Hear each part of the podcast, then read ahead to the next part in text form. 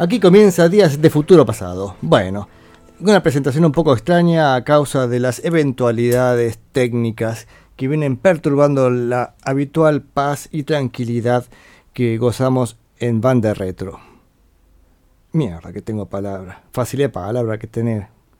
Bueno, este, le damos la bienvenida a los oyentes y las oyentes también, por supuesto. Acá Gabriel dice, empezaste tarde, estoy escuchando. Sí, sigue en silencio. Bueno, justamente lo que te pasó a vos el miércoles pasado se repitió conmigo, pero esta vez tuve un poco más de suerte y arrancó el, arrancó el programa. Eh, ¿Quién más se ha comunicado? Todavía nadie más. Eh, o sea, lo esperamos, por supuesto, a Mochín Rubén que aparezca en cualquier momento que diga: Hola, aquí estoy. Y, mm, y ya aparecerá. Bueno, la semana pasada habíamos empezado a escuchar el disco Aloha from Hawaii de Elvis Presley, perdón, Aloha from, Hawaii vía satélite. Insisto con que no sé cómo pronunciar satélite en inglés, vía satellite. Esta la acabo de inventar. Y, mm, y, hoy vamos a escuchar el lado 2 y el próximo programa el lado 3 y el próximo el lado 4. Quería escucharlo entero porque más fue un disco bastante exitoso de Elvis, al menos fue uno de los más vendedores. Pero no podemos dejar de compararlo con su disco en vivo previo, que había sido el del 72 en el Madison Square Garden, que era un disco formidable, con toda una potencia increíble de la banda y unas canciones muy interesantes. Además, había sido el show enterito que lo, había, mm, que lo habían grabado y pasado así muy pocos días, ¿no? Y eso estaba muy meritorio, justamente del sin ningún tipo de postproducción. En cambio, este disco doble incluso en algún conjunto de canciones que, qué sé yo, digo yo, porque para empezar, y vamos a arrancar con, esa, eh, lado B arranca con la canción My Way, a mi manera. No quiero ser un hater, pero la verdad es que es una canción bastante... Mm, que me, me suena un poco... A ver cómo puedo decirlo con palabras elegantes. No, no hay forma elegante de decirlo. Me hace acordar, ¿vieron eh, por ejemplo, cuando, no sé, María Marta Serralima canta a mi manera, y vos decís, ay, qué sé yo, si quiero escuchar esto. O peor todavía, Carlos Percivales, ahí haciendo a mi manera, y, y todo el público muy bañadito, y gente mayor, y emocionada, diciendo, ay, mirá, a su manera. O Frank también, qué sé yo, pero en el caso de Elvis Presley, digamos, es un músico de rock and roll. Elvis, no me haga estas cosas. Y además lo presenta como siendo un temazo. A ver, vamos a escuchar a Elvis con My Way y, y dejemos de ser tan críticos por un rato. Let me do a song that's uh, one of our favorites called My Way.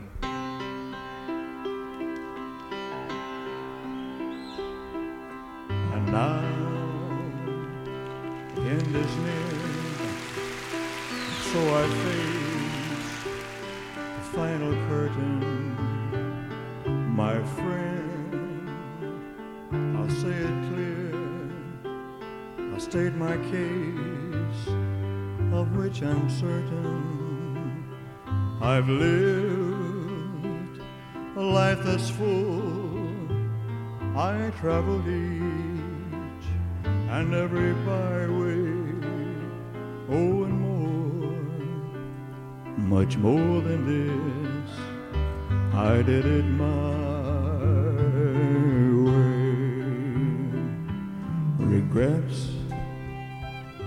I've had a few, but then again, too few to mention. I did what I had to do and saw it through without exemption. I planned each charted course, each careful step along the byway. Oh, and more, much more than this, I did it my way. Yes, there were times I'm sure you knew when I bit off more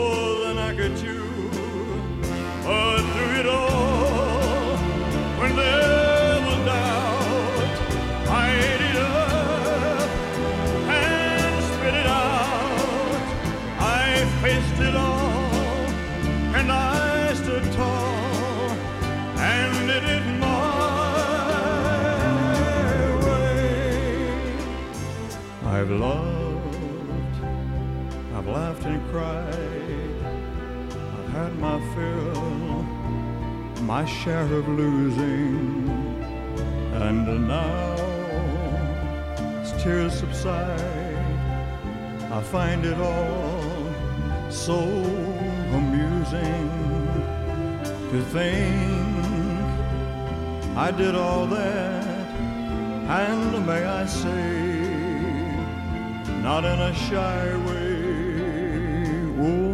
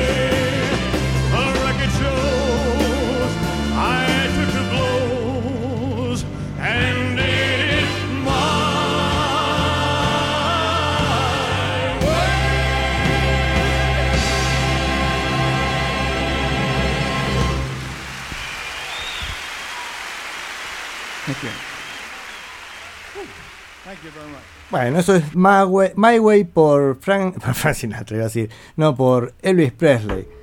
Y acá saludos de Marina que dice, le resultó muy cómico lo del público mayor bañadito. Sí, este, se imagina a lo que me refiero, por ejemplo, todo, toda persona que sea criado bajo la, este, bajo el amparo del rock and roll, criticamos ese tipo de cosas de, de otros públicos, ¿no?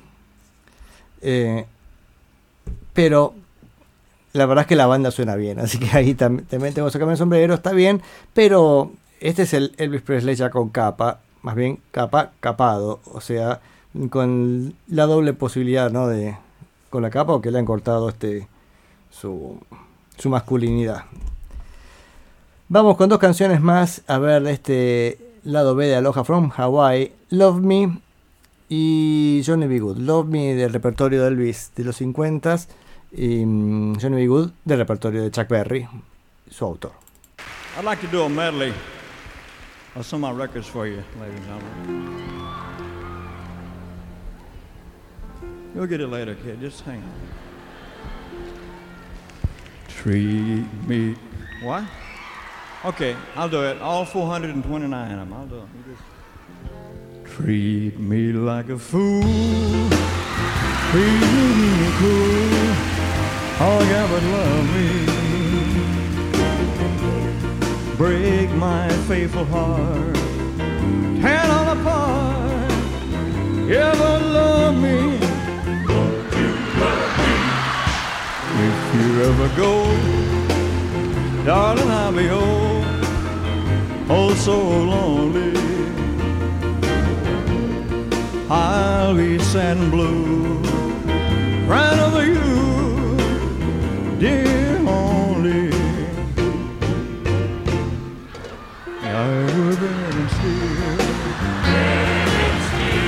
just to feel, just to feel your heart. I want your heart beating close to mine, so close to mine. If you ever go, darling, I'll be oh, oh so lonely begging on my knees. All I ask is please, please love me. Whoa, oh, yeah. All right, all right. Thank you. Thank you very much. Johnny B.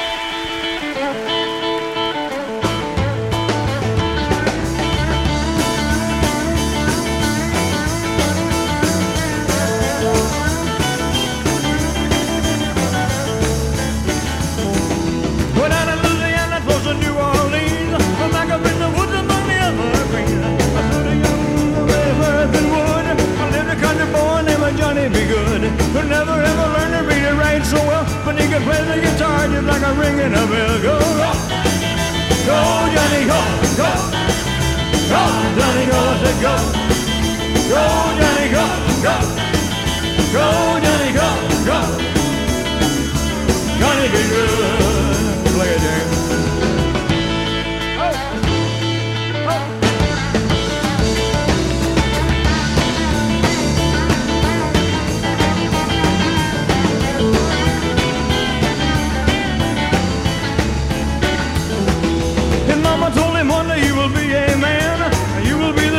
Of a big old band. Many people coming from a miles around. They hear you playing music when the sun goes down. Maybe one day your name will be in lights. Say, Johnny, be good tonight. Go, go, go, go. Go, Johnny, go, go. Go, Johnny, go, I say go. Go, go, go, go, Johnny, go, go. Go, Johnny, go, go.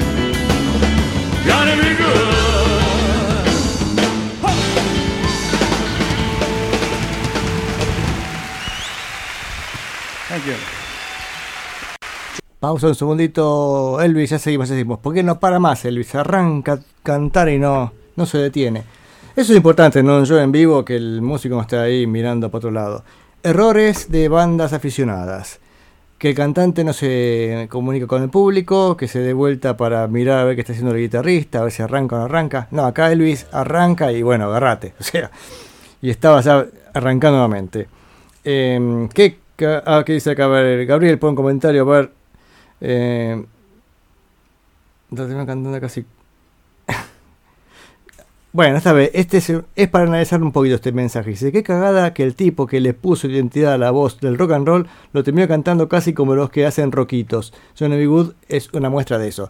No voy a decir que lo dijo Gabriel este mensaje para no, no poner una situación incómoda, pero sí, eso. Digo, la verdad es que este disco a diferencia del anterior en vivo, que por ahí no sé si es muy sustancial la diferencia, pero ya empieza a ser como tal vez una parodia de sí mismo y, y tal vez esto de la capa ya empieza a ser más literal, ¿no?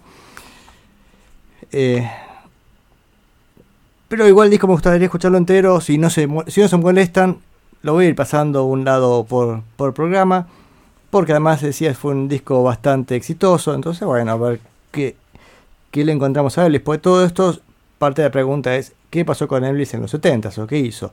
Ya vemos que en vivo suena muy bien, aunque las canciones que va eligiendo ya están este, alejando un poco del rock. Y algunas están interesantes, pero ya escuchamos recién a mi manera, a mi manguera. Y no sé si, no sé si esa línea es la parte más interesante de Elvis, ¿no? ¿Qué tenemos ahora? Otra canción más. A ver, It's Over. It's Over. Hoy la busqué porque esta no es, la- no es original de él. Bueno, sabemos que de él no hay ninguna o muy poquitas. Una de Jimmy Rogers. No, no vale la pena escuchar la original. Pensé que podríamos hacer eso del chiste ese de después de escuchar como la original. Pero ninguna de este lado del disco me pareció que, que ameritara semejante esfuerzo. Vamos con It's Over y mm, Blues Issues. Ahí el, gran éxito de Elvis Presley, que había sido también un gran éxito por Carl Perkins, bueno, pero el éxito de Elvis fue mucho mayor porque Elvis en los 50 especialmente, bueno, era imparable. Es que se transformó en crooner, eso pasó, dice Rubén. De paso saludamos a Mochín Botas que ha vuelto acá por estos lados a, comunicarse y se, se transformó en crooner, sí, sí, un animador de, de bueno, sí, canciones y la, suena bien la banda, qué sé yo, pero qué qué criticón, qué criticón. It's over.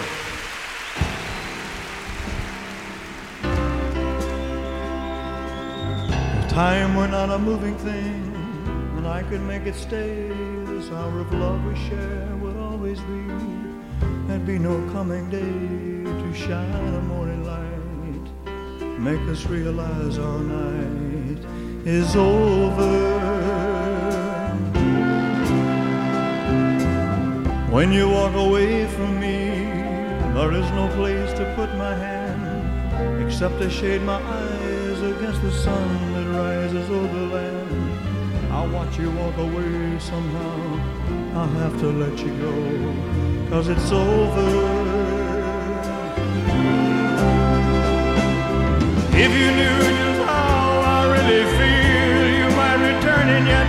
There are so many times that people have to love and then forget. Well, there might have been a way somehow. I have to force myself to say it's over.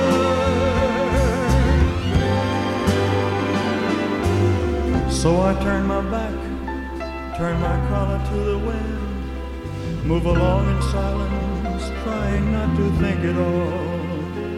I send my feet before me, walk the silent street before me. Now it's over. Time we're not a moving thing.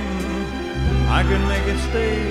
This hour of love we share would always be. Be no coming day, shine a morning light. Make us realize our night is over. Over.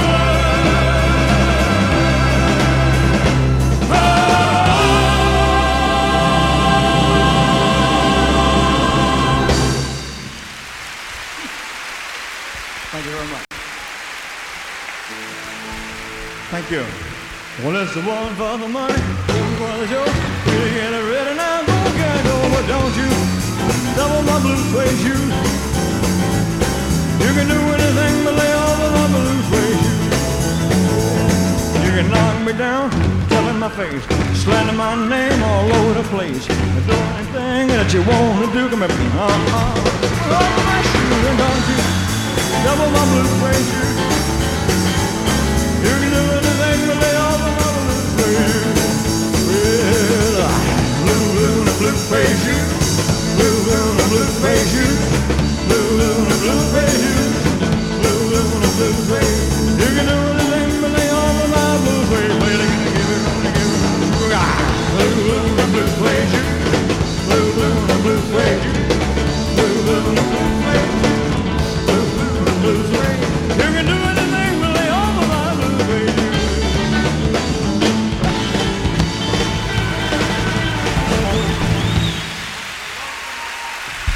Thank you very much.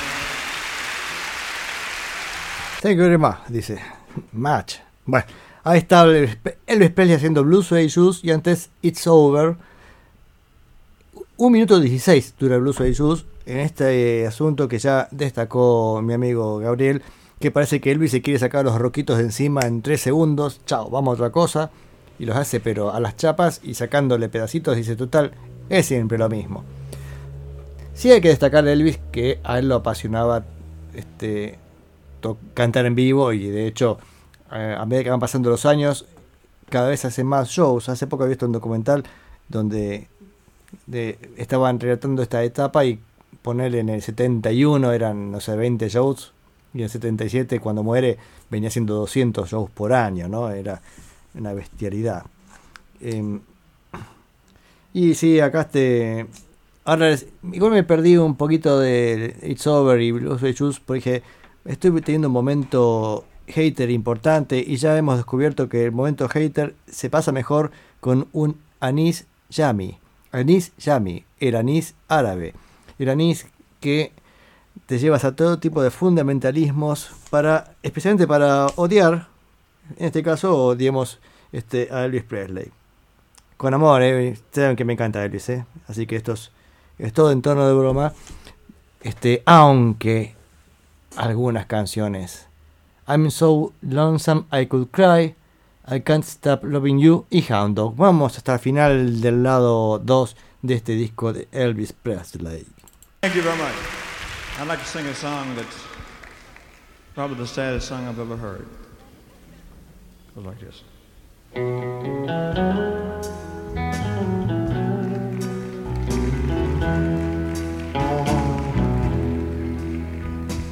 Hear that lonesome whippoorwill.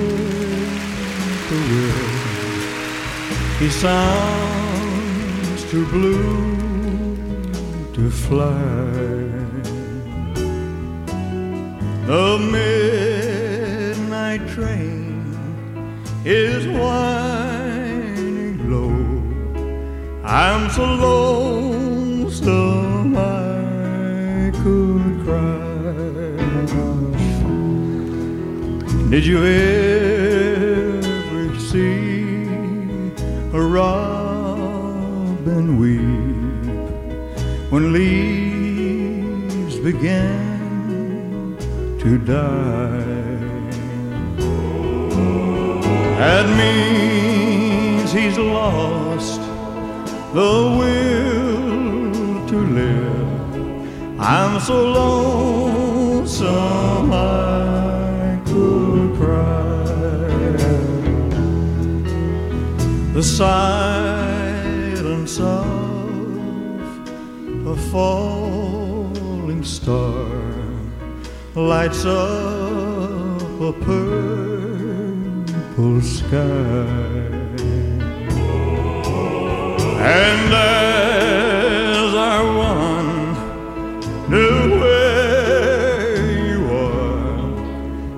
so lonesome I could cry.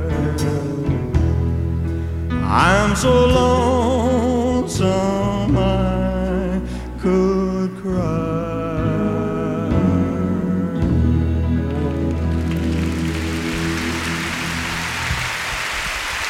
Thank you. Thank you very much.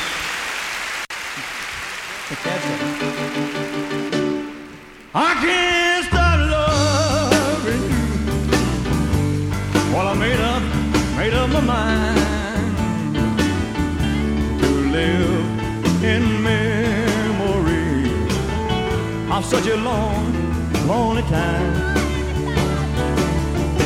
I can't stop wanting you.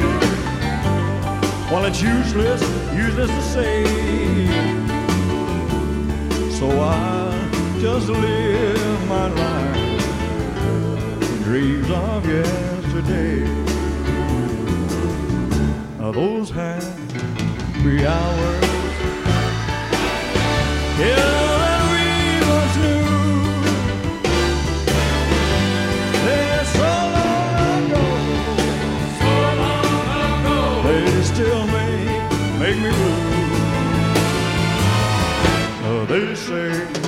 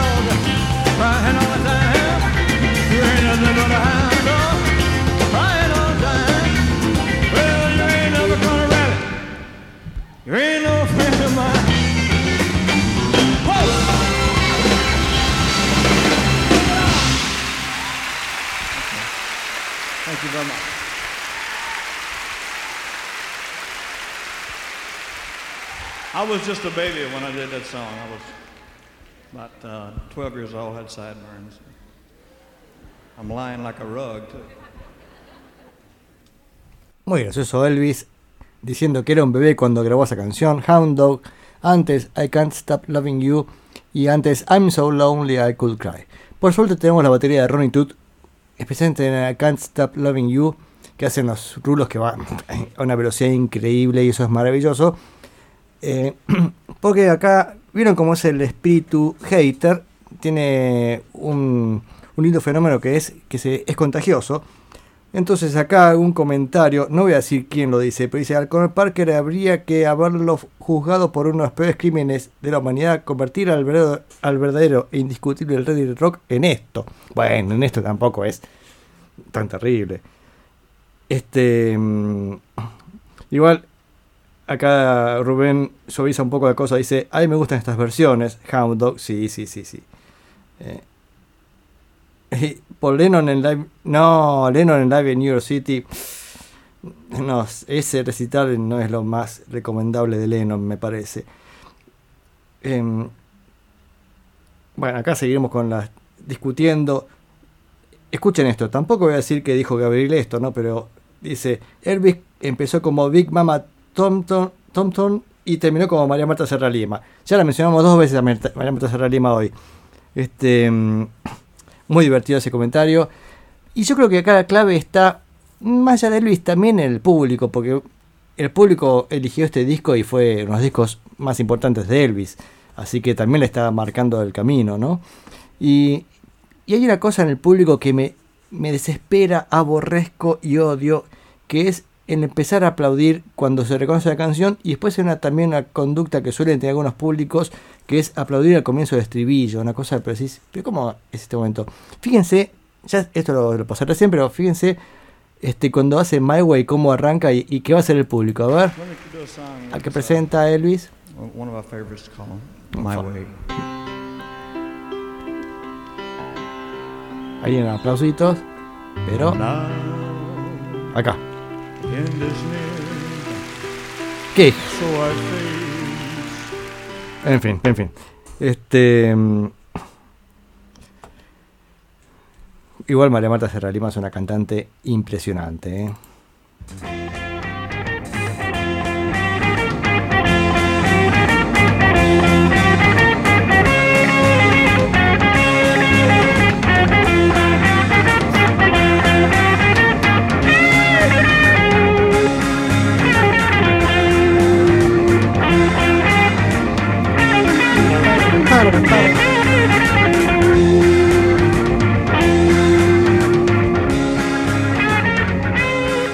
Bien. Me gusta cómo queda el bajito solo. Bueno, estamos en Días de Futuro Pasado, en este viernes 26 de agosto del 2022. Ay, días complicados si los hay, al menos para mí. Salud. Mm. Y hace, hace un par de días, creo que el día 11 de agosto, o sea, hace, par- hace un par de semanas, moría Bill Pittman. Bill Pittman era un guitarrista de la Breaking Crew que murió a los 102 años. Saben que este programa no hacemos necrológicas, pero mm, viene un poco a cuento porque estamos haciendo la historia de, de la Breaking Crew y justamente iba a hablar de él. Así que, qué momento. No tanto de él, sino una historia de él con, con Phil Spector. Porque parece ser que Bill Pittman, que había nacido en el año 20, si no me equivoco, sí, en el año 20 era, em, ya era, había sido el- la first call, o sea, la primera llamada de, de sesionistas como guitarrista era él, o sea que en los 50 era muy exitoso, especialmente en los 50 y también mantuvo su, eh, su importancia también como sesionista en los 60, ¿no? Y el- andaba re bien como sesionista, pero parece que por algunas cosas de la vida, esto, su esposa, a través de la madre de otro muchacho, bueno, el tema es que le consiguió un alumno. Y él dice, pero yo no doy clases, le decía a su esposa, dice, pero esta mujer me insistió mucho para su hijo, y no sé, bueno, se ve que le, tu, algo pasó, digamos, algo la conmovió a, la esposa de Bill Pittman, que tuvo que aceptar dar clases a un pibe de 17 años, y ahí estaba llegando el pibe a su casa, a la casa de Bill Pittman en San Fernando Valley, California, con su estuche de guitarra, muchachito chiquitito, diminuto de apellido Spector y de nombre Phil. O sea, Phil Spector empezó a tomar clases de guitarra con, con Bill Pittman. Después vamos a ver un poquito más. O sea, empecé con Bill Pittman, pero realmente ahora vamos a hablar más bien de, de Phil Spector, aunque sea una, un poco a la pasada, ¿no? Eh, Mildred, la esposa de. Digo, por decir un nombre, ¿no? Mildred, la esposa de Bill Pittman, y Berta era la madre de Phil Spector, y, eh, y ella le insistió, y bueno, y empezó a, a darle clases. Además, Bill Pittman había, tenido muchos éxitos como guitarrista para el The Rusty Draper Show y I Love Lucy. Que bueno, te parece bueno. También había tocado con Tony Bennett, Mel Tormé, bueno. Peggy Lee también. No Peggy Lee, no, eh. Pe- Peggy Lee. el caso es que dice, bueno, aceptó esto de darle clases a Phil Spector. Pasaron varios sábados a la mañana, que era cuando iba Don Phil a tomar clases.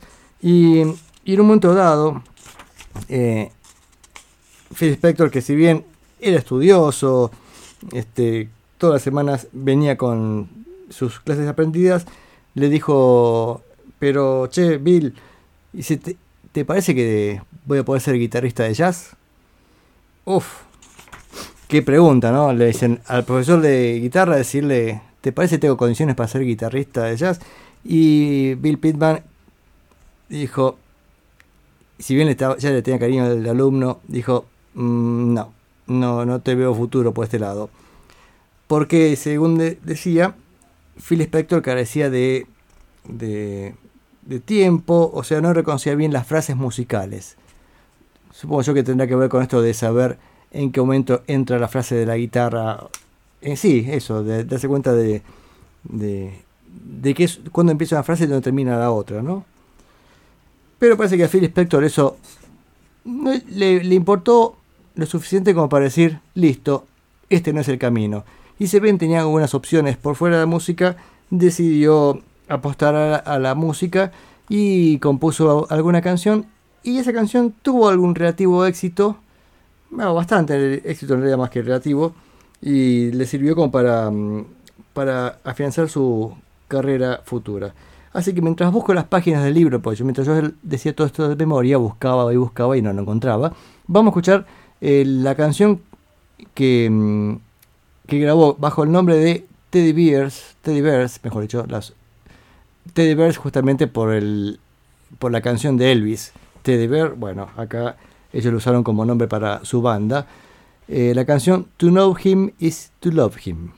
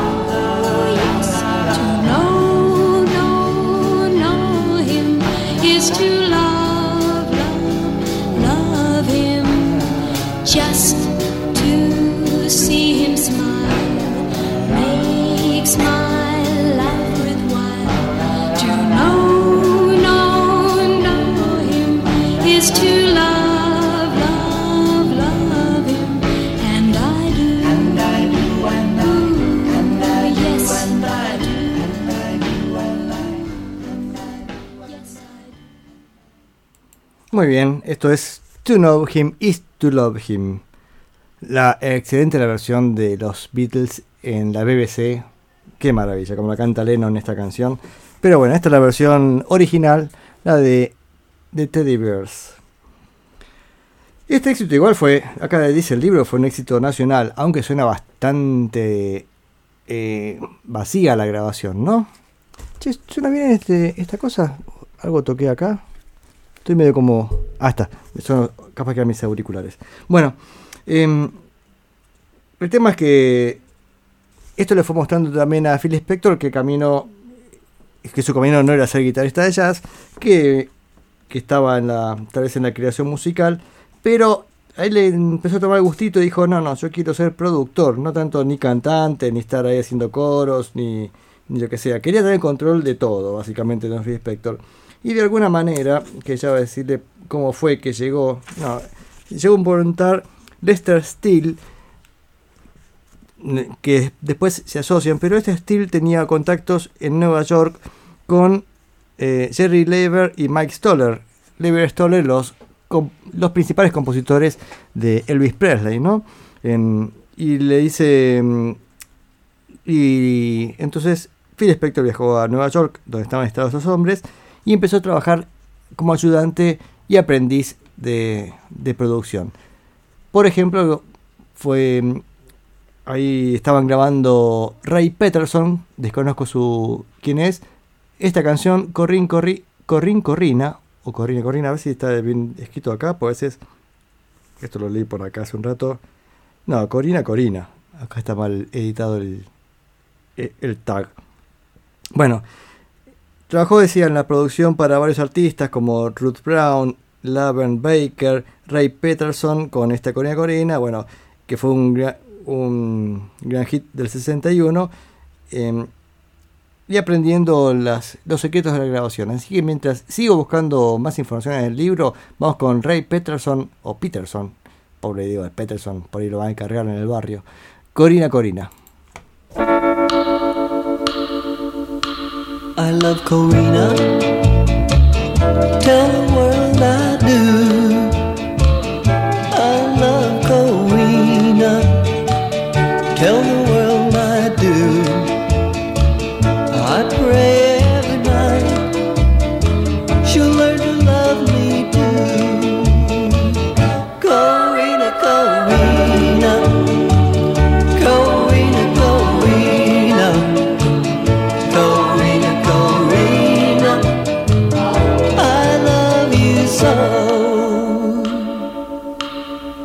little darling,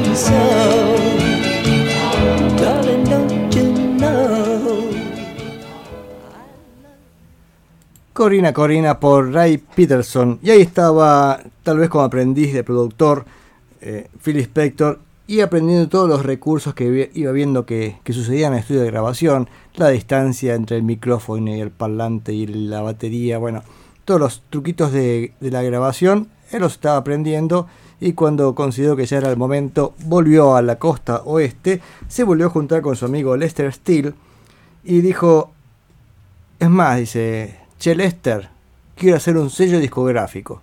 Ya se iba, este, por supuesto, iba, aspiraba a más, don, don Phil Spector. Y ahí formaron Philies, Philies Records.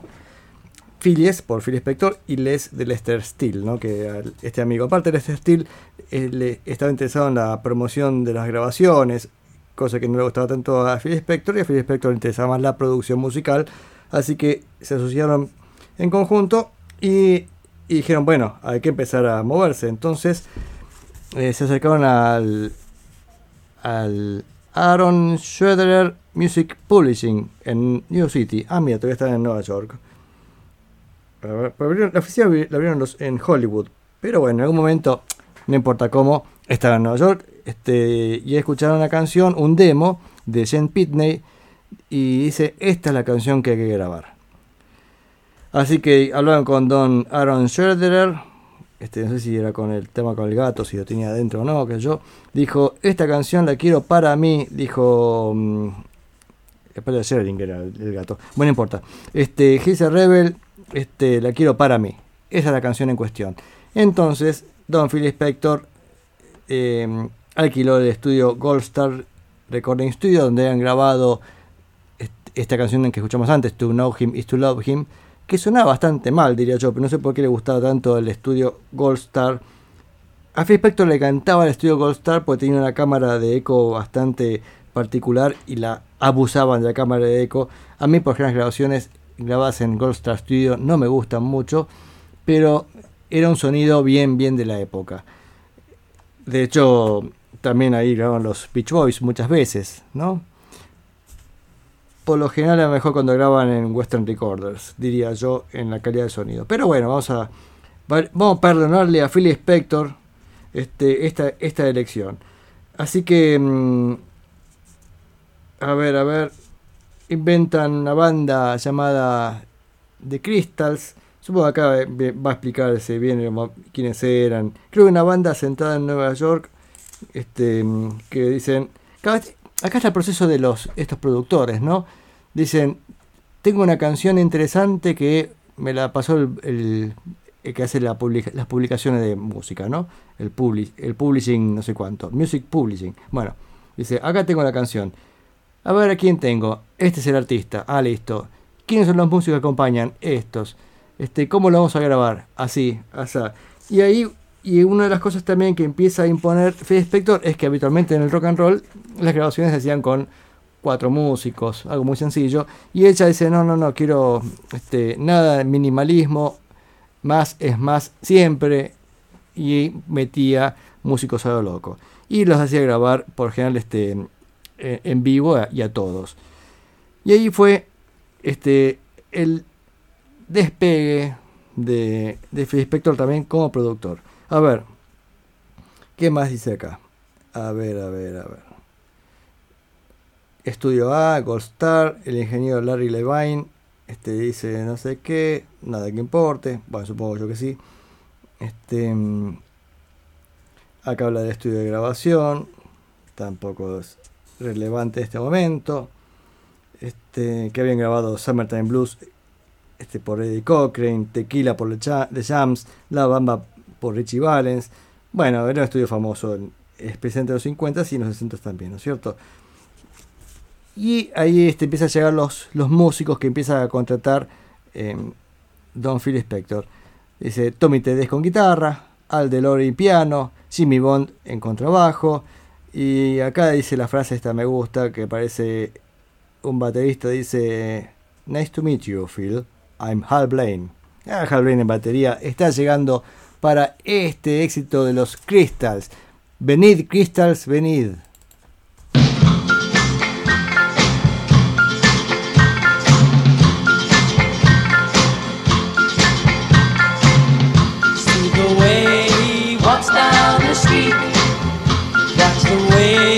shuffles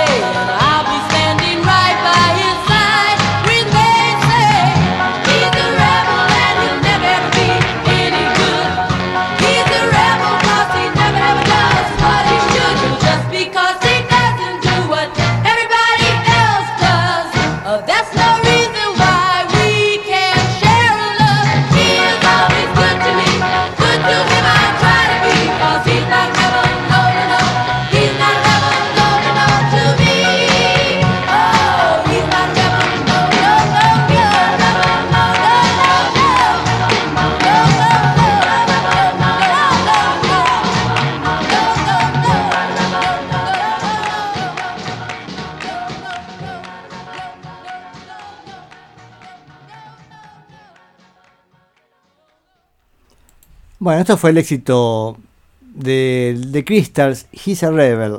Él es un rebelde. Bien. Éxito. Qué sé yo cómo llegan los éxitos. Em, pero vamos a escuchar un par de canciones. La que sigue me gusta mucho más, pero mucho más. También vamos a escuchar dos canciones más de The Crystals y después vamos a pasar a alguna otra de otro artista que también me interesaba escuchar. Pero para mí The Crystals es Dadu Run Run. Ese es el tema.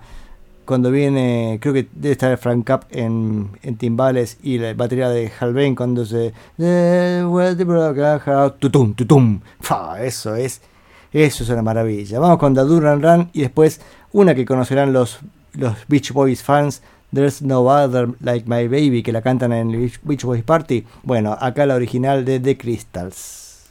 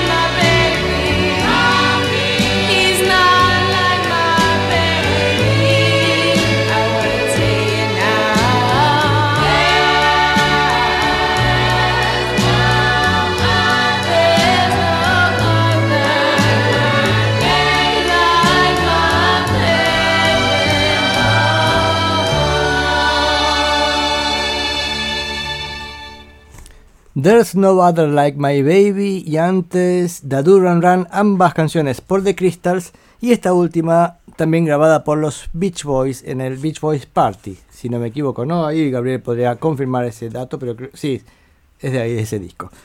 Y acá un poco de... mm, Bueno, damos la bienvenida a Martín que se suma a la transmisión y se basta de Schubert por hoy y acá estaba un poquito lejos de Schubert este, con, con Phil Spector.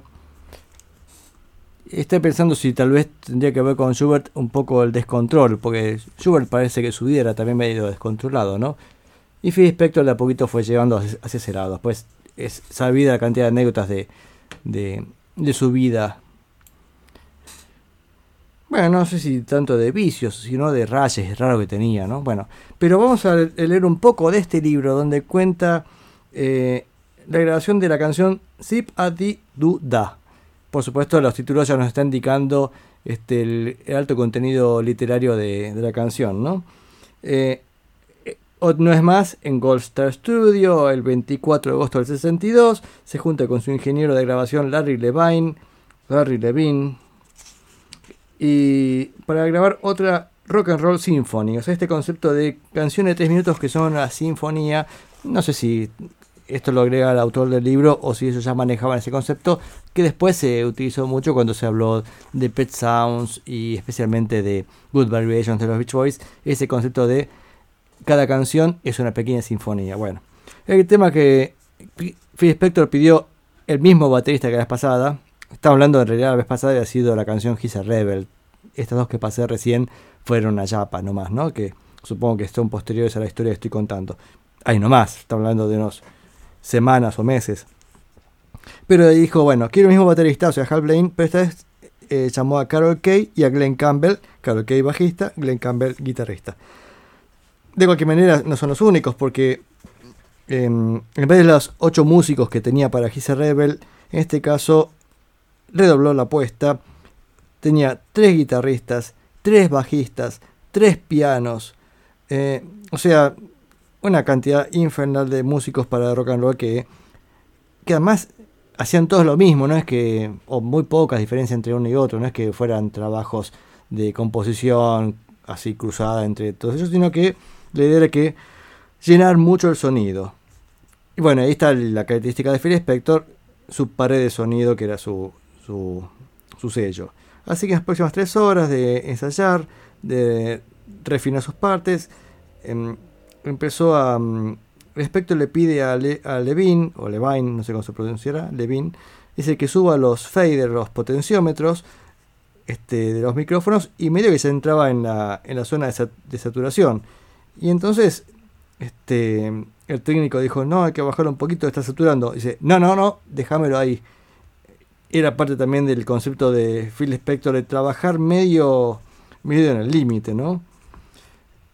Eh, a ver, ¿qué más? Eso es importante igual, ese, ese pequeño dato. Eh, dice, no, está, esto no, no se puede grabar así. No, no, sí, hijo, así se graba. Y así, así grabó. A ver si dice algo más de estas grabaciones. Mm,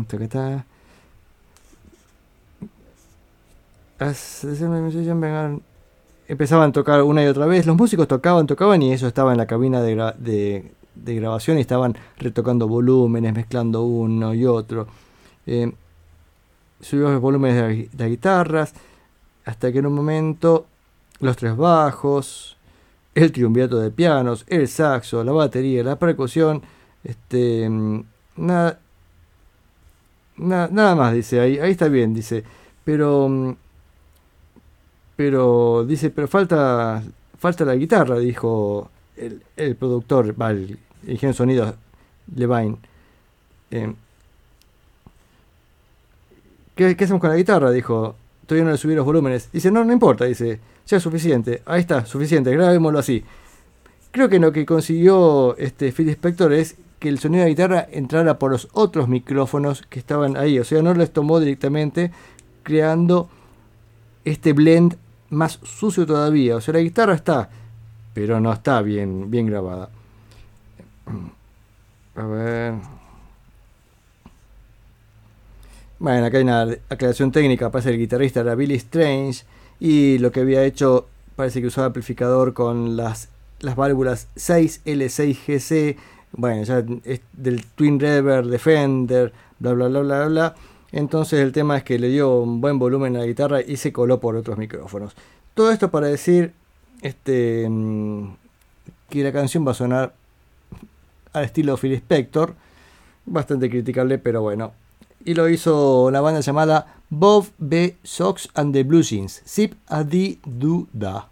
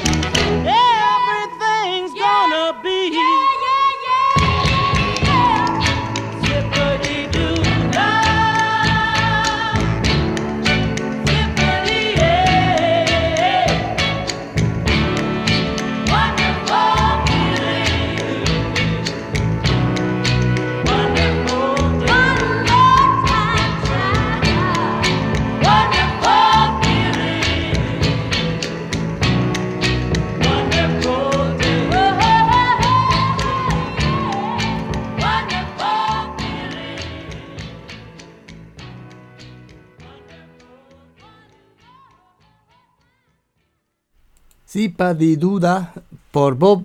Sox and the Blue Jeans. Ahora, vieron que recién decía toda esta historia de las válvulas y todo esto del amplificador. Ahí se escuchó claramente. Creo que estaba buscando a Spector. A ver si lo encuentro en el pedacito este. A ver, acá estaba, que me parece. A ver. A ver.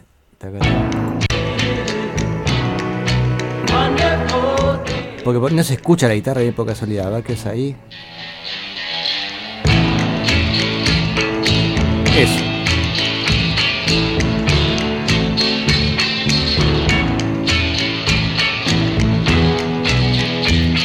Y no se trató de un error, ¿eh? esto es esto es voluntad de Spector. Cuando estaba haciendo la mezcla, dijo a Levine, eh, o Levine, decía, déjalo ahí, déjalo ahí, ahí está.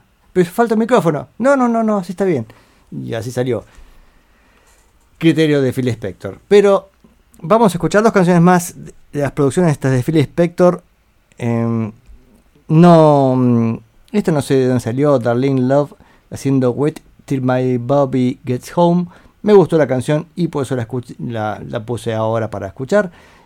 Y después el éxito, éxito, éxito. Ahí sí, como decir, bueno, acá ya Phil Spector toca el cielo con sus éxitos. Con Be My Baby, nuevamente el mismo grupo de músicos, de músicos, bueno, músicos y música, pues creo que está Carl Kay en bajo, me parece, ¿eh? no quiero meter la pata. Pero mm, bueno, igual es el mismo conjunto de músicos que acompaña a Phil Spector habitualmente. Decía My Baby con la clásica batería de, mm, de mm, Hal Blaine, especialmente el final, que le agarra el descontrol y es increíble. Pero vamos con estas dos canciones que anuncié.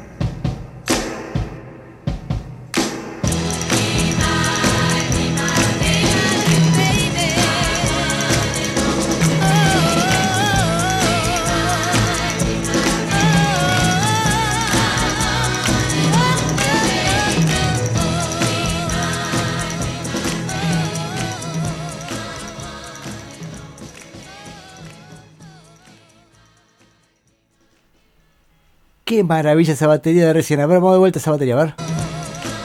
Ahí. Qué lindo. Dividiendo en tres, así como venía la canción. Bueno, este, ese final es, maravilloso de, de The Ronettes haciendo Be My Baby. Y antes, Darlene Love con Wait Till My Bobby Gets Home. Todas estas canciones también me olvidé. Empezamos hablando de Bill Pittman, el guitarrista que murió hace poco, sea, con 102 años. No sé si lo dije ese dato, pero es interesante. Es el más longevo de la, Wrecking Crew, ¿no? Que murió hace un par de semanas. Y estaba Bill Pittman, en, la, en, la guitarra también. Es más, acá estoy leyendo en, en Wikipedia sobre Bill Pittman. Dice, cuando Spector produjo su enorme éxito popular, Be My Baby en el 63, Be My Baby, la de recién, he named the jam session, dice, no- nombró la jam session en el lado B como Tedesco y Pittman. Tedesco and Pittman, dice, por estos dos guitarristas, Tommy Tedesco y Bill Pittman. Ahora quiero ver cuál era el lado B de Be My Baby. Bueno, ya para buscar. Siempre hago para buscar, ¿vieron? No se termina más esto. Siempre hago más para, para encontrar. Sí. Tres sillos, tres sillos. Ahí dice Mochín Rubén. Maravilloso los tres sillos. Y bueno, siempre que uno escucha esta canción, recuerda la anécdota de Brian Wilson deteniendo el auto diciendo no puedo creer lo que estoy escuchando. Es una nueva dimensión eh, en, en la música. Y sí, para el momento, ese momento era sorprendente, ¿no? En las producciones de Phil Spector en Gold Star Studio, que era importantísimo para conseguir ese sonido espantoso, eh, así todo confuso, con mucha cámara todos los micrófonos un poco saturados. Y como decía recién, no le, no le pone el micrófono a la guitarra para que se cuele desde otro micrófono y suene eh, raro. Bueno, así es, así es la creación. Bueno, pero el tema es que Phil Spector fue recontra famoso y popular y de hecho después hasta los Beatles lo llamaron. Bueno, lo llamaron este y después Paul McCartney no quería cogotar, ¿no? Porque no fue Paul el que lo llamó hoy y se metió en una canción de Paul y ahí toda una gran discusión. Pero volvan, volvámoslo. em, volvamos a, Bill Pittman, el guitarrista Bill Pittman. Dije, vamos a escuchar algunas canciones que haya estado Bill Pittman. Como sesionista, por supuesto, es difícil encontrar qué es lo que hizo Bill Pittman, porque para como siendo guitarrista está mezclado con otros tantos guitarristas. De hecho, me bajé un disco de Bernie Castle, Bernie Kessel, que es otro guitarrista, que es el- la guitarra principal, y supone que está entre todas está Bill Pittman. Así que si ustedes tienen em, tienen esa capacidad, digamos, de separar los trabajos de las guitarras, alguna de esas es la de Bill Pittman. A ver qué me dice acá Mochín, porque me está diciendo algo que lo ponga en contexto. ¿Quién te va a poner en contexto? ¿A, a Phil Spector? ¿Cómo sonaba todo lo demás? Sí, eh, yo te digo, me parece que el estudio Gold Star tenía esa, ese sonido que les encantaba a los Yankees para tal vez para las radios AM con mucha cámara. eh, era el sonido de la época. De hecho, eh, ahora me acordé así de una cosa que me contaba mi viejo, que él tenía un disco de Count Basie y, tenía, la, la- la edici- tenía dos ediciones. Una que no sé de dónde había salido, que era sin cámara, después está la edición norteamericana que le han agregado una cámara espantosa. O sea, tienen que ponerle la cámara, les encanta, especialmente a, a los Yankees. Y yo creo que también las, los discos de los Beatles, ahí me podrán confirmar mis ami- amigos Beatles fans. Las ediciones Yankees además tenían, le agregaban cámaras para que suene todavía más, eh, más confuso el sonido, ¿no? Pero imagínense, montón de músicos, tres bajos, tocando lo mismo y con cámara, es realmente para no entender nada. Volvamos a Bill Pittman, por favor, orden en la sala. Orden, orden. ¿Qué tenemos? Bill Pittman. Decía, es difícil de reconocer porque como guitarrista y nunca está una sola guitarra, siempre son varias, es difícil saber qué es lo que hizo cada uno, ¿no? Pero el tema es que en el 65 eh, Columbia Records contrata a una nueva banda llamada The Birds. La semana pasada escuchamos a los Birds en, en Monterrey Pop, pero acá estamos hablando de un par de años antes. Y, quieren grabar el primer simple, una canción de, de Bob Dylan, Mr. Tambourine Man. Y se encuentran que la banda no estaba totalmente ajustada y lógicamente eso significaba dinero porque era horas de grabación a veces para conseguir una sola canción. Entonces eh, Terry Mercher, el productor, dijo, solución para todo esto. Único que toca en, de los Birds en la canción es el guitarrista con su guitarra de 12 cuerdas, Roger McQueen. Él va a estar en la guitarra. El resto son todos este, sesionistas.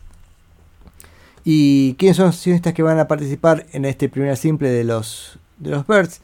Bueno, el bajista Larry Nectel, Hal Blaine en batería, Jerry Cole en guitarra, Leon Russell en teclados y Bill, y Bill Pittman también en guitarra. O sea que vamos a escuchar tres guitarras, adivinemos cuál es cuál, pero alguna de todas estas es la del homenajeado del día de la fecha, Bill Pittman.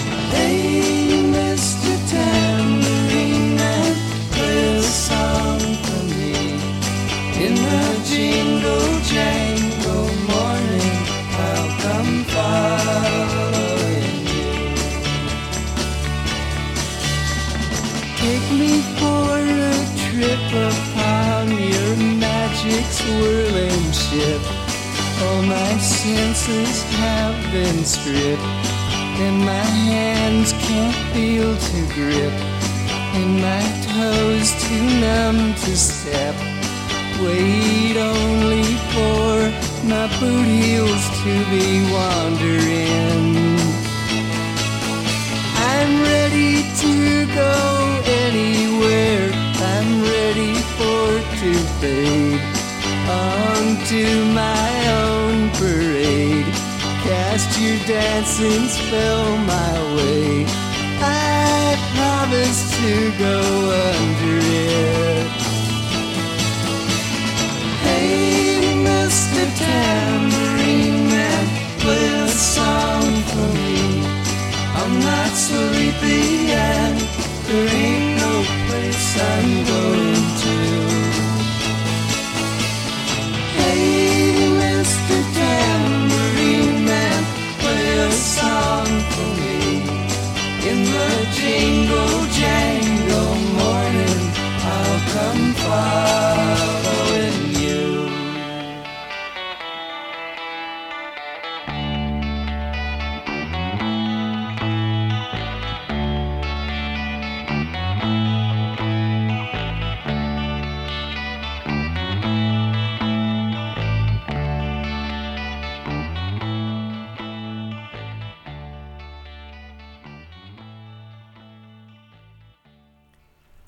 Y así quedaban Larry Nectel en el bajo y Roger McQueen tocando la guitarra de 12 cuerdas. En esta canción, Mr. Tambourine Man por The Birds, o al menos The Birds en el nombre, porque ya hemos dicho que eran todos sesionistas. Harry Hal Blaine en batería, Jerry Cole también en guitarra junto con Bill Pittman y Leon Russell tocando el piano eléctrico, ¿no?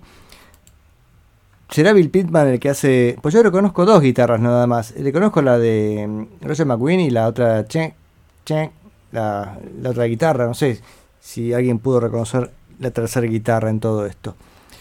Pero estaba acá Bill Pittman. Al menos le han pagado por la sesión, así que algo habrá hecho. Ah, Rubén me decía hace un rato que manda saludos a su amigo que se está escuchando. Y si no está escuchando, escuchará el, el podcast seguramente a Wolfgang de España. Saludos, don Wolfgang. Y a María, Mari Carmen de Oaxaca, que estaba escuchando, se está escuchando ahora. Por supuesto, saludos y gracias por estar ahí. Usted está escuchando Días de Futuro Pasado. Gracias por estar del otro lado del auricular. Bien, estamos con Bill Pittman. ¿Y dónde más tocó Bill Pittman? Dije, vamos a buscar acá a ver eh, discografía de Bill Pittman. Y uno dice, sí, como sesionista tocó en todos lados. Eh, sí, entre comillas. O sea, todos tocaron en todos lados, pero a veces la lista es larga y, y cuando dice, a ver, los discos relevantes de la década, y no sé, porque este, primero que muchos discos relevantes de la época son tocados por los propios músicos de las bandas. Que esto voy a ser un poco cruel, ¿no? Pero los Beatles tocaban todo de ellos.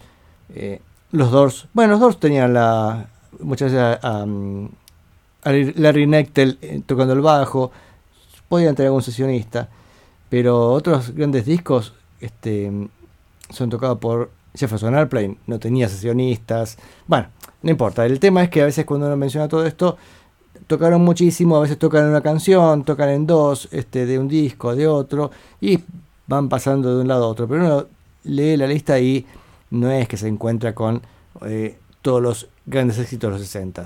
Por ejemplo, a ver, Luis Belson, presente, este no lo conozco. Jesse Belvin, ¿alguien lo conoce? No.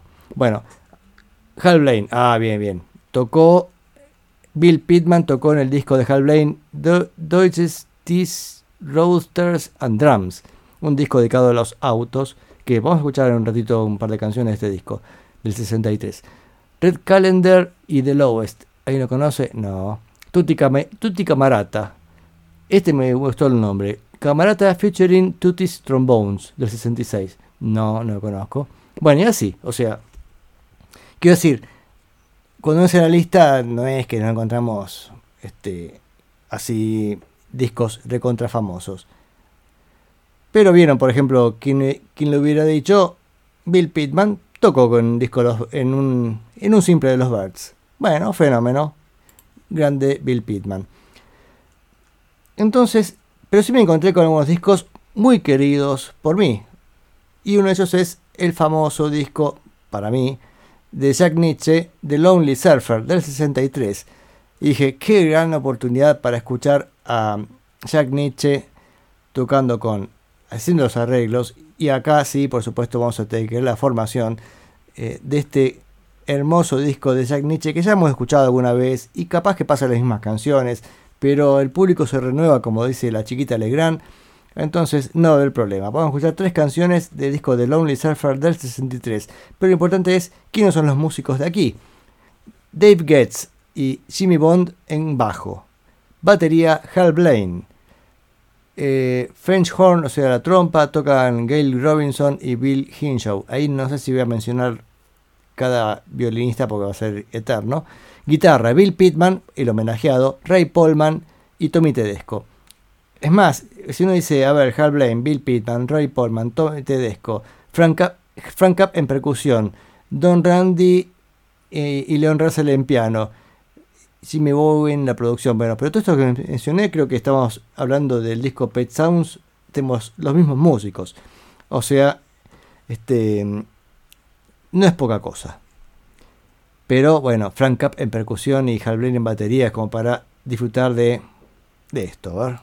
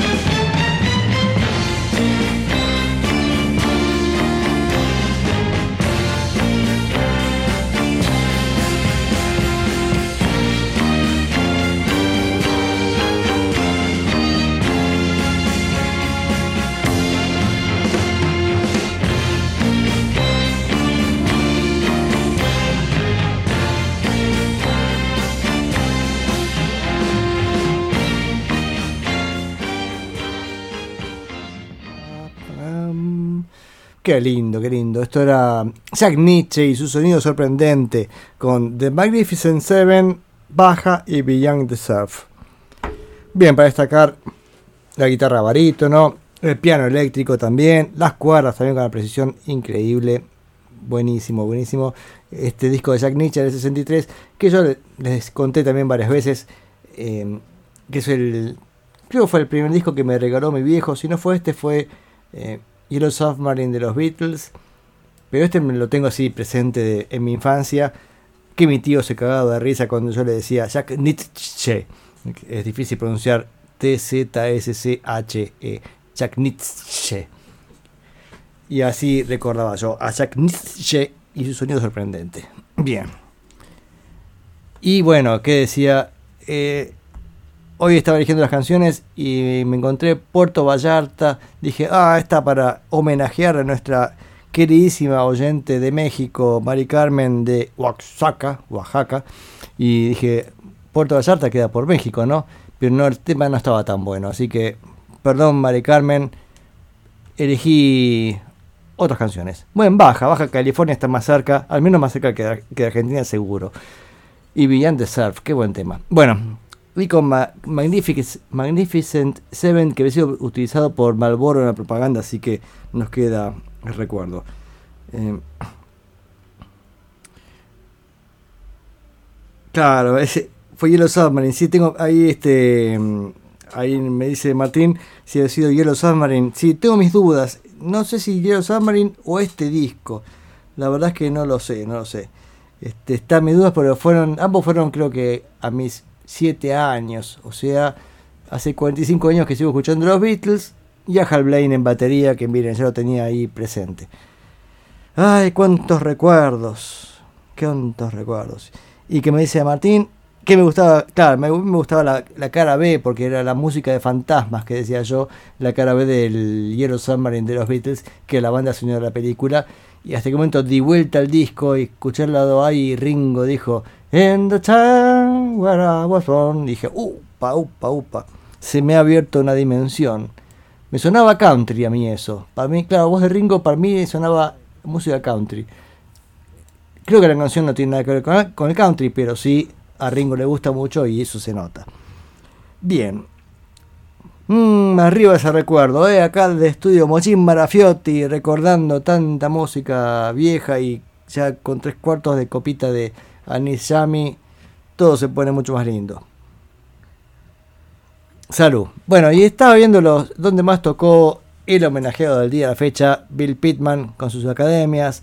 Tenemos este tocó un disco de Don Randy y lo bajé, pero todavía no lo escuché, así que no puedo este no estoy seguro de pasarlo. Aparte dije, más para la, hom- la homenajeada, pues hoy, hoy a todo el mundo. Para Mari Carmen, mira, Mexican Pearls, se llama el disco de Don Randy, del de 65. Lo bajé, no suena demasiado bien y mm, lo estaba bajando mientras antes de empezar el programa, más tuve que cortar la, descarga porque no sé si tenía problemas ahí, conflicto con de, de software, por eso lo corté la bajada o de ancho de banda. Pero bueno, ya lo pasaremos también a Mexican Pears. ¿Qué más? ¿Dónde más tocó do- este muchacho Bill Pittman? También en Boots de Nancy Sinatra. O sea, discos muy caros. No, caros por sentimiento a nuestro programa. Peggy Lee también. Bueno, Plus Johnson. Eh, pero vamos a pasar a otra banda donde estuvo Bill Pittman. Tocó la guitarra para The Four, Flesh, Freshmen y sacaron un, un extended play que se llama que sea como dice Four Freshmen con The Fifth Guitars, como las cinco guitarras, algo así. Vamos a escuchar un par de canciones. The Four Freshmen son una gran influencia además también para los Beach Boys y cuando los escuchen cantar van a decir, ah, ah, ah, sí, tiene razón. Así que mm, vamos con Don't Worry About Me y después la enigmática Invitation. Don't worry.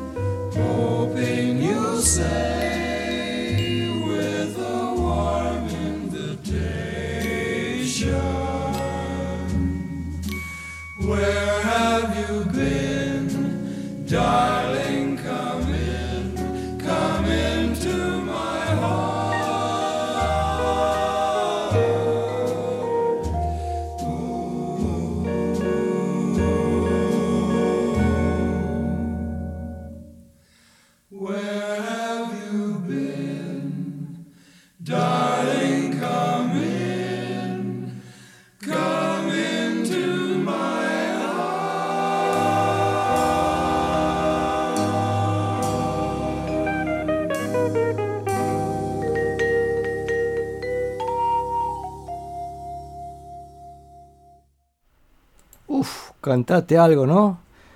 The Four Freshmen haciendo.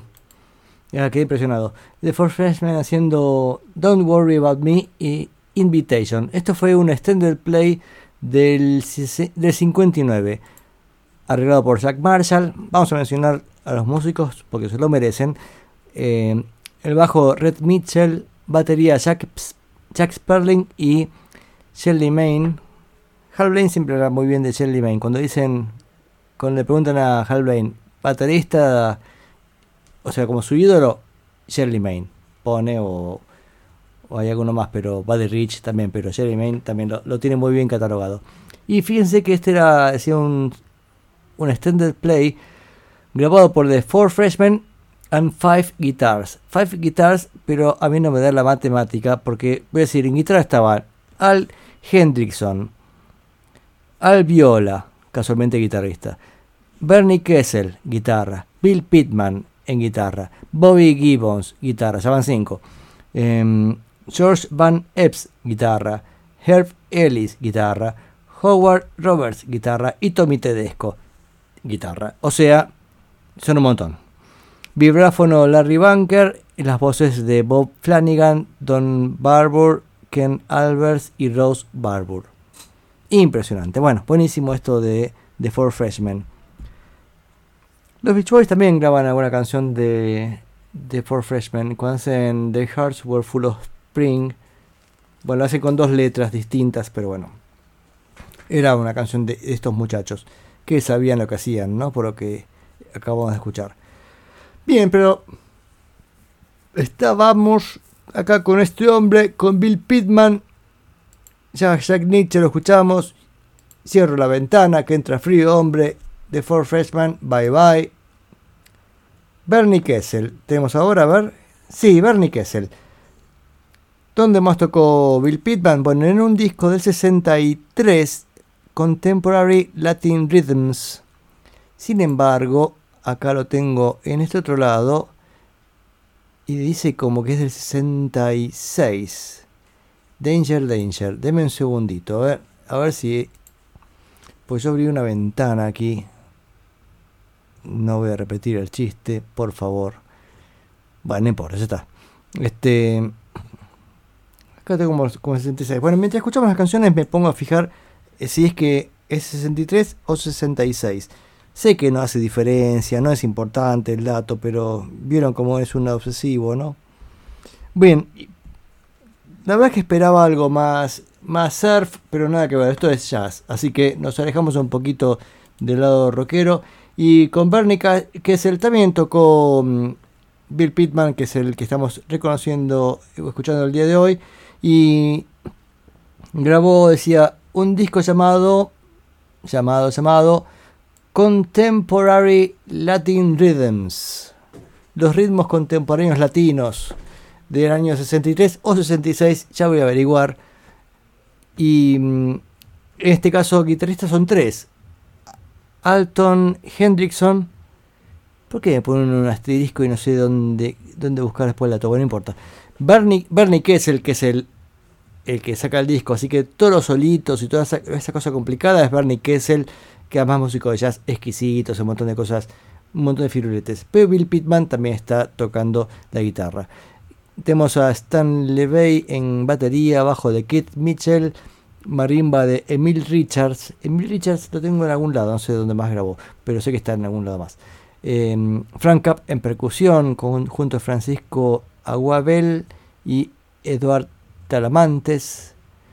Flauta y saxofón por Paul Horn, trompeta Conte Candoli y vibráfono de Víctor Feldman.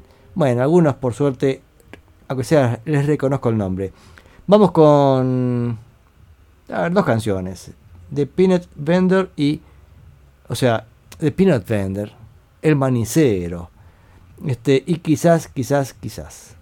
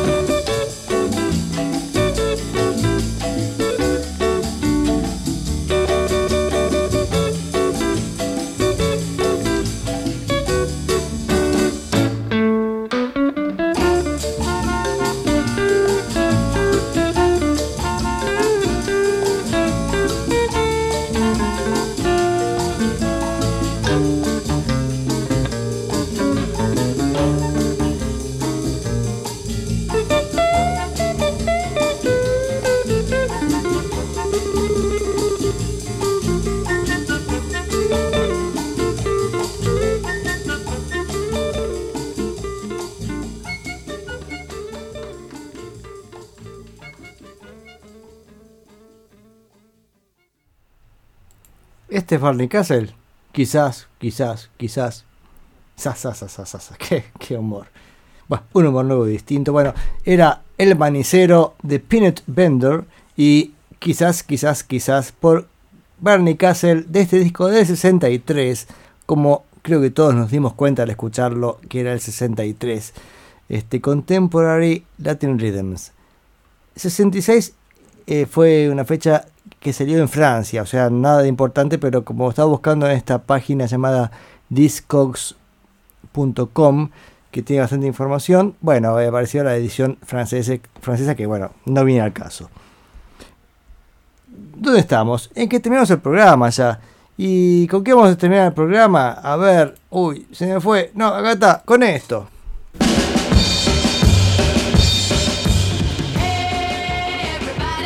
Bueno, cortito hoy. Hoy no va la, hoy no va la cortina entera, va cortito el segmento dedicado a que ya lo escuchamos hoy con Jack Nietzsche, con con The Ronettes, con The Crystals.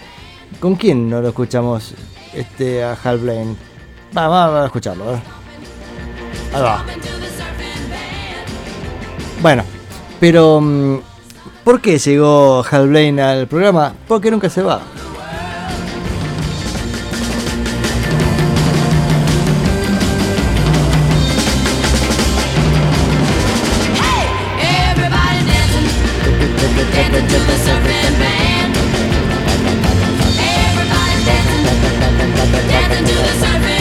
Bueno, al final me engancho en la cortina.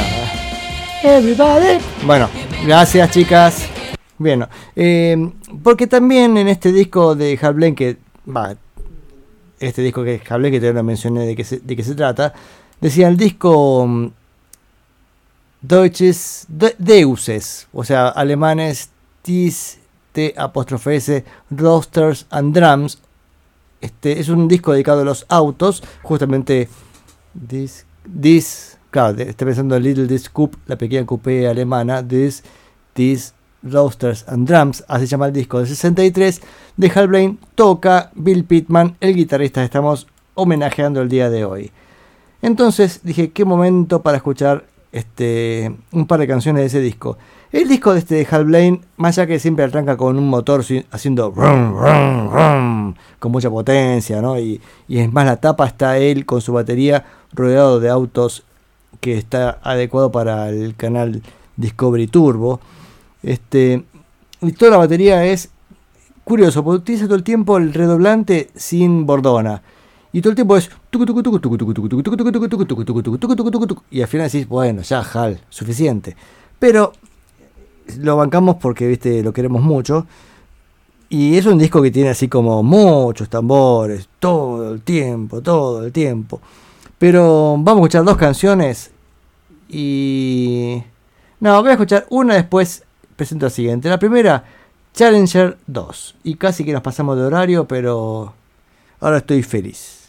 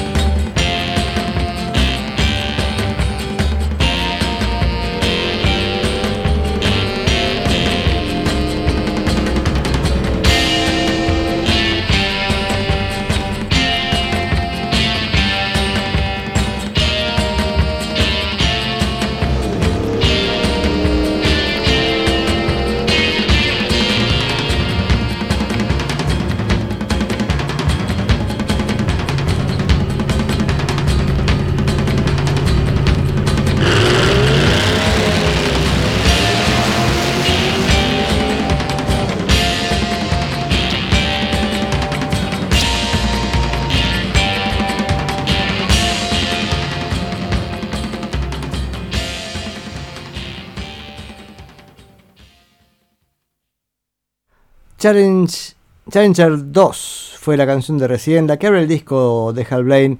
This is, no, this, this, roasters and drums. Y acá dice Mochín Rubén, ¿quién habrá producido este, este disco? Bueno, Lee Hasselwood. Es más, vamos a ver quiénes son los músicos. Qué bueno, este discogs.com, altamente recomendable. Arreglado por Dave Getz.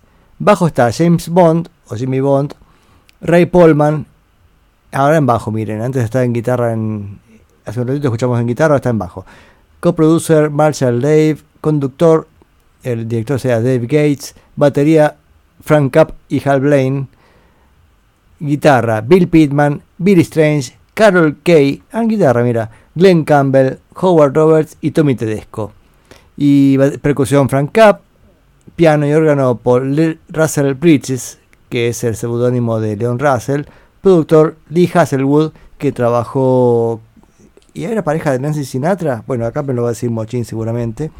Eh, era el productor, mira. Lee Hasselwood. Saxofón, Steve Kreisman. Trombón, Marshall Cram, Richard Lay, Ronald Smith. Pero sí me parecen interesantes las voces, que si bien el disco para mí es todo instrumental, pero tiene unos bonus tracks del cual... eh, es más, esta canción... Esta. Esa. Bueno, esa está como bonus track de este disco. Y las voces son Darlene Pitt, Janita, perdón, Fanita James y Gracia Nietzsche. Gracia Nietzsche, a ver qué. Ah, ya voy a ver qué, qué relación tiene con Jack Nietzsche. Bueno, ya lo voy a encontrar y lo voy a decir. Eh, bien, James Bond toca el bajo. Sí, efectivamente, James Bond toca el bajo. Le digo a Rubén. Son 10 y 4 minutos. Me tengo que ir a comer nada porque dijimos no vamos a cenar nada, ya está. Eso cenar son cosas de otros tiempos. Así que no me queda más que despedirme hasta la semana que viene para otros días de futuro pasado. No sé qué. Bueno, se- seguro voy a pasar el lado 3 del disco de Elvis Presley y después veremos. Creo que no estaba quedando pendiente Jefferson Airplane en Monterrey Pop y tengo ganas de pasarlo, así que seguramente va a ser eso. Vamos con Pop the Shoot, también de este mismo disco de Hal Blaine con Bill Pittman en guitarra. Y por último, así por terminar, este, nos vamos con una cortina de un programa de televisión, del programa I Love Lucy, porque ahí también estaba haciendo sus bolos Don Bill Pittman tocar la guitarra para ese, ese show. Así que supongo que... Igual, hoy lo escuché y no escucho una guitarra ni por casualidad, pero o está la guitarra o tocaba en el show o sigo con la guitarrita ahí a decirle Lucy, te toco una canción. No sé. Pop the Shoot y I Love Lucy. En ambas canciones aparentemente está nuestro gran amigo Bill Pittman. Saludos Bill.